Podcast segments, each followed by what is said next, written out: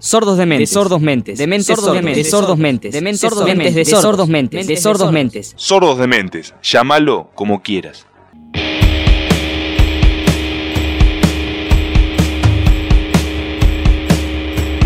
Otro viernes de sordos de mentes. Otro viernes para bucear en aquellas historias que cada tanto vuelven a nuestro imaginario y nos invitan a vivir mejores momentos. Mucho más en este contexto de pandemia interminable que transitamos. Hoy viajaremos hasta 1992, hacia aquella era efervescente y privativa de pizza y champán. Nos situaremos más precisamente en el primero de junio de aquel año. En esa jornada, hace 29 años, aquel músico originario de la trova rosarina, de pelos larguísimos, y casi en el amanecer de sus 30, lanzaba su placa consagratoria. Fito Páez estrenaba en Bateas el amor después del amor, y como si fuera un juego de palabras, nada fue igual después en la música popular argentina, por los números, por las icónicas composiciones, pero sobre todo por el legado, se ha transformado en uno de los hitos fundamentales de la historia musical nacional. Para revivir ese disco eterno, nada mejor entonces que compartir un nuevo episodio de Sordos de Mentes con Juan Ignacio Barano. Juani, todo tuyo. Manu querido, un placer volver a charlar con vos y en esta ocasión para traer a la memoria un discazo que como planteabas fue un punto de inflexión en la carrera de Fito Páez. Este séptimo material fue publicado el 1 de junio de 1992 en vinilo, CD y cassette, estos dos últimos formatos obsoletos en la actualidad. La placa, grabada en los estudios Donado de la ciudad de Buenos Aires, tuvo una duración de 59 minutos y medio, para ser exactos, y fue el sucesor de Crónica, álbum recopilatorio del año anterior. Recordemos que la placa previa fue Tercer Mundo de 1990. Entre sus calificaciones profesionales está, por ejemplo, según la prestigiosa revista Rolling Stones, entre los 100 mejores discos del rock argentino precisamente en el puesto número 13, detrás de, por ejemplo, Octubre de los Redondos, Clicks Modernos de Charlie, Canción Animal de Soda o La Era de la Boludez de Divididos, entre otros. Pero no nos adelantemos que tenemos mucho, pero mucho por charlar. Ahora repasaremos el contexto histórico de este lanzamiento, los récords que tuvo este material, la cantidad y calidad de invitados e invitadas, algunas curiosidades e historias detrás del disco. Para meternos de lleno, Manu, lo primero que me gustaría saber es cómo estaba la movida del rock nacional en una era que marcaba el fin de los 80 y el arranque de una década un tanto particular para nuestro país.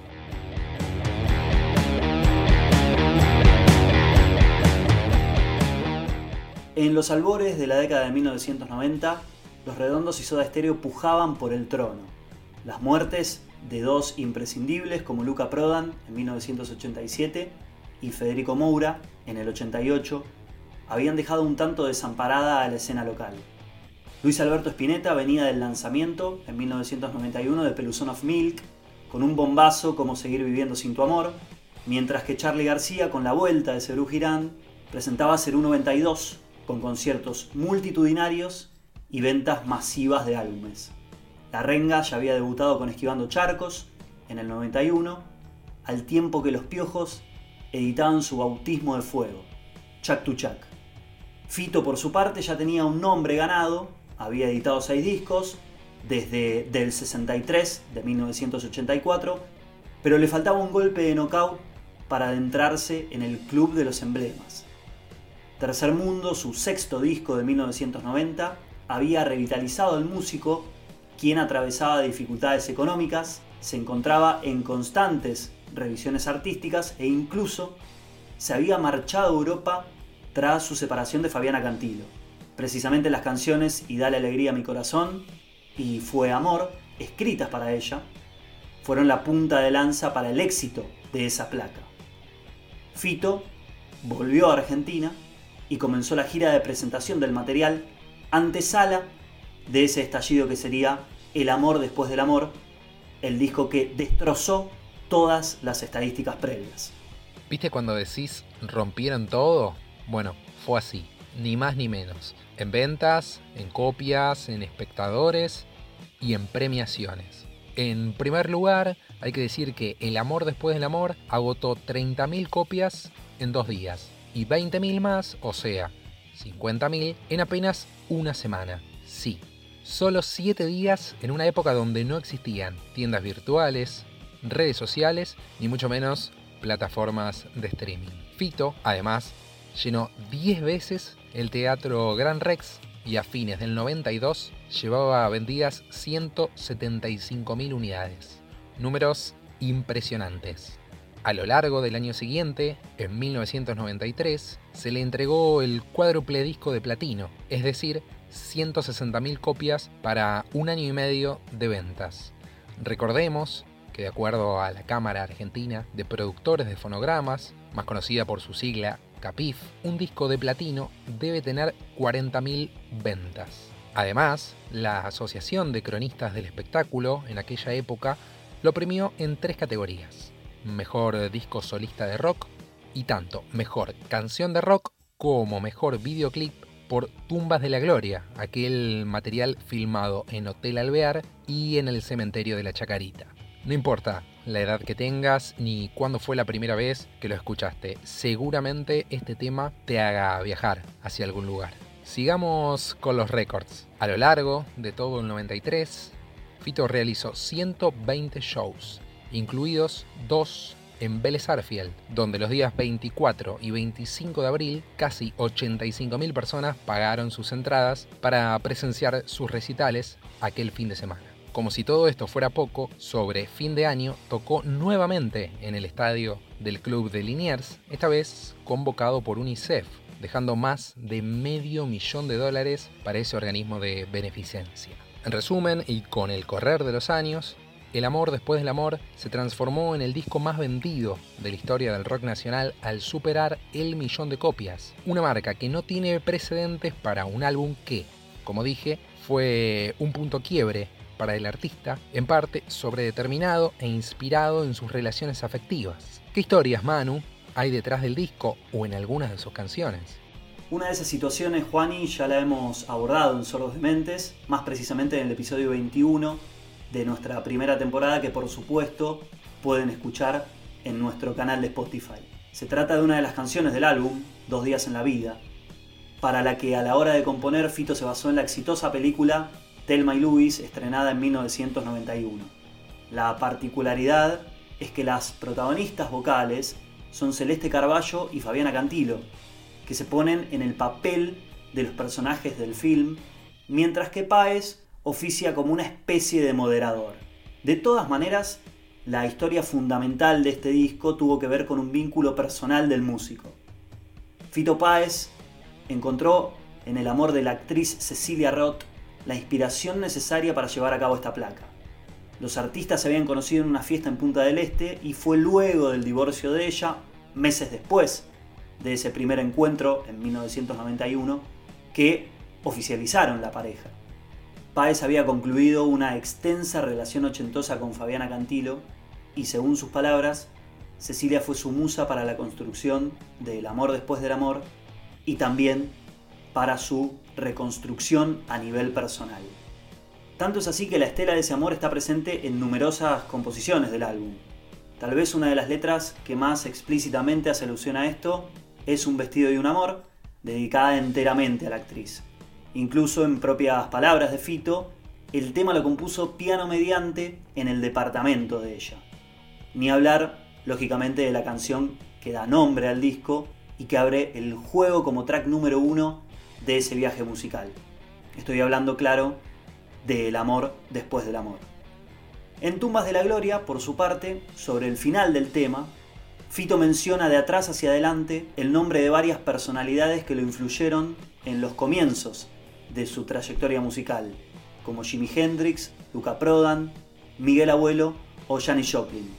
En aquel momento todos ellos ya habían fallecido, por lo que esas tumbas de la gloria radican precisamente en el legado de tamañas figuras. Por lo que vemos en cada tramo del disco hay un dato, un lado B para destacar. Sin embargo, una de las notas salientes del material es la notable y prolífica participación de todas y todos los número uno de la escena musical argentina. Algunos de ellos con apariciones ya conocidas y disfrutadas hace casi 30 años, mientras que otros con colaboraciones que vale la pena recordar. Bueno, acá es donde me tengo que poner de pie por la calidad de invitados e invitadas que tuvo el disco. Además del staff cotidiano de Fito, incluidos Ulises Butrón y Tweety González, hubo colaboraciones y arreglos de los más variados para un solo material. Por ejemplo, el Flaco Espineta participó en guitarras y fue voz en Pétalo de Sal. Charlie García compuso y cantó en parte de La Rueda Mágica, donde también colaboró Andrés Calamaro. A su vez, el mismísimo Gustavo Cerati hizo guitarras y coros en Creo y arreglos para Tumbas de la Gloria. Por otra parte, también hubo mucha presencia femenina. Ya lo mencionaste vos, Fabiana Cantilo y Celeste Carballo como parte del diálogo de Dos días en la vida. Cantilo también formó parte de los coros en Brillante sobre el mic. En el tema que tiene el mismo nombre que el disco, se escucha la potencia y la resonancia de la voz de Claudia Puyó, una de las mujeres pioneras del blues y, por qué no, del rock argentino. No me quiero olvidar de la negra Mercedes Sosa, que cantó en Detrás del Muro de los Lamentos, por supuesto. Estoy dejando mucha gente afuera, es cierto, imposible nombrar a todos los que participaron. Manu, más allá de estas particularidades que venimos marcando, hay algunos detalles para subrayar de la gira, principalmente fuera de nuestro país. Uno de los aspectos salientes del tour de presentación del disco fue que Fito Páez se convirtió en el primer artista no cubano en tocar en la Plaza de la Revolución de La Habana en más de 30 años. El concierto gratuito, organizado por la Unión de Jóvenes Comunistas, se llevó a cabo el 5 de diciembre de 1993 ante un marco cercano a las 100.000 personas y en ocasión del decimoquinto aniversario del Festival del Nuevo Cine Latinoamericano de la capital cubana.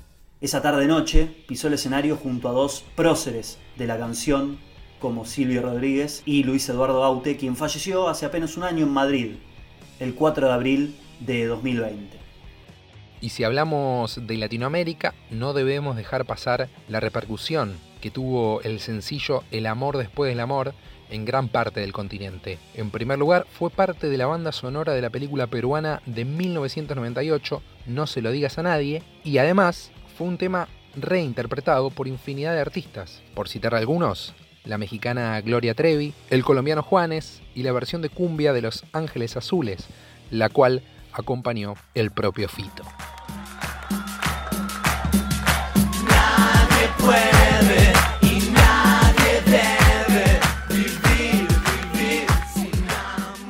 Como decía al inicio de este episodio, seguiremos en la búsqueda de aquellas historias añoradas mientras esperamos que el presente y el futuro inmediato nos empiecen a traer buenas noticias, que las voces vuelvan a oírse y los auditorios a llenarse.